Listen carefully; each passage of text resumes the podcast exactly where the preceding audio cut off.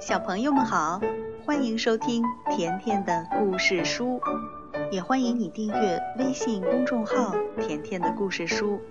甜妈妈和甜甜每天都会给你讲一个好听的故事。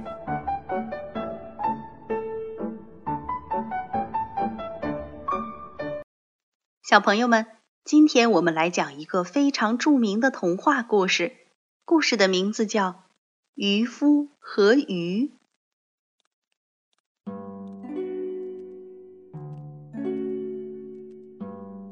从前有一个渔夫，他和妻子住在海边一间小小的鱼棚里。每天，渔夫都早早起床，到海边去钓鱼。他希望能钓到一条大鱼。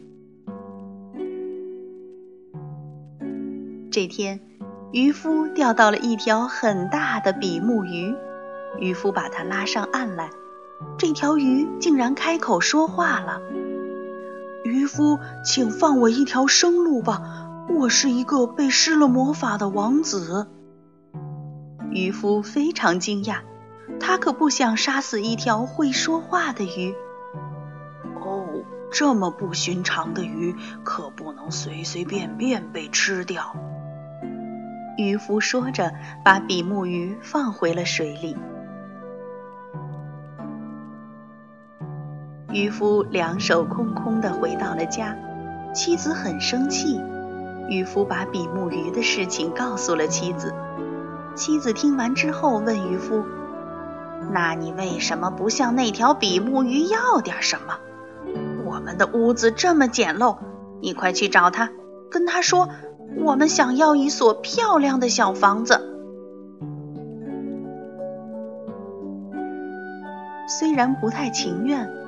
不过渔夫还是去找比目鱼了，他可不想惹妻子生气。他来到海边，对着有点泛黄的海水喊着：“比目鱼，比目鱼，你在海里游，我在岸上喊，我把你放走是真心诚意。只是我的妻子，她的心里有些不满意。”比目鱼果然浮出了水面。渔夫把妻子的愿望告诉了他。比目鱼说：“回去吧，他已经有一所小房子了。”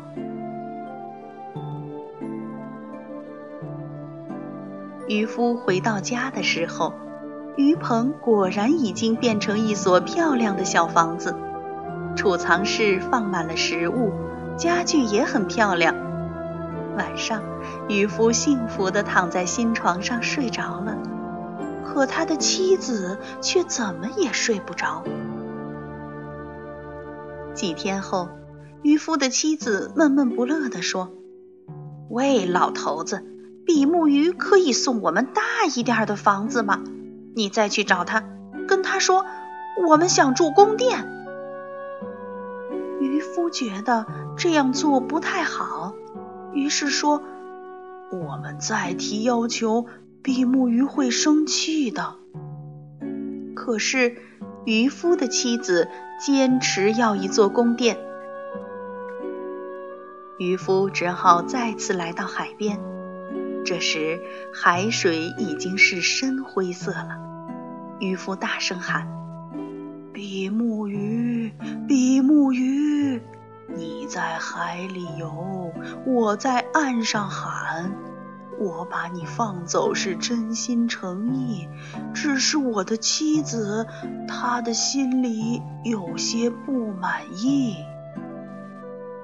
比目鱼浮出水面后，渔夫把妻子的第二个愿望告诉了他。比目鱼说：“回去吧，他已经得到宫殿了。”比目鱼送的宫殿比妻子想要的还要华丽。宫殿的花园里养着梅花鹿和孔雀，仆人准备了丰盛的饭菜，盛在金子做的盘子里。渔夫对妻子说：“现在你该满意了吧？我们可以幸福的生活了。”可妻子却说：“这个嘛。”我还要再想想。第二天早晨，妻子又有了一个新的想法。宫殿里当然应该有国王，所以她想要成为女王。渔夫不得不又一次来到海边。比目鱼又浮出了水面，这时的海水已经变成了黑灰色，还散发着恶臭。渔夫回家时知道，妻子的愿望又实现了。可是，更雄伟的宫殿、成群的仆人，还是不能让渔夫的妻子满意。他想要成为教皇。很快，渔夫的妻子穿着金子做的盛装，头戴三顶皇冠，坐在了华丽的教堂里。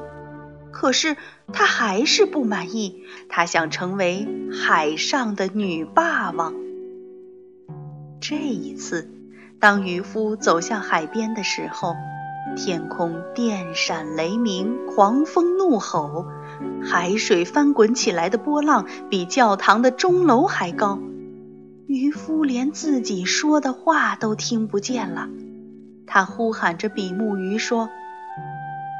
我妻子想要变成海上的女霸王。比目鱼说：“回去吧。”当渔夫再一次回到家时，他发现他的妻子还是坐在那个破旧的鱼棚里。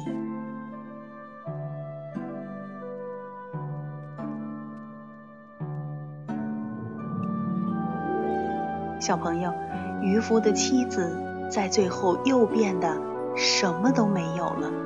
你们说，这究竟是为什么呢？好了，今天的故事就讲到这儿了，再见吧。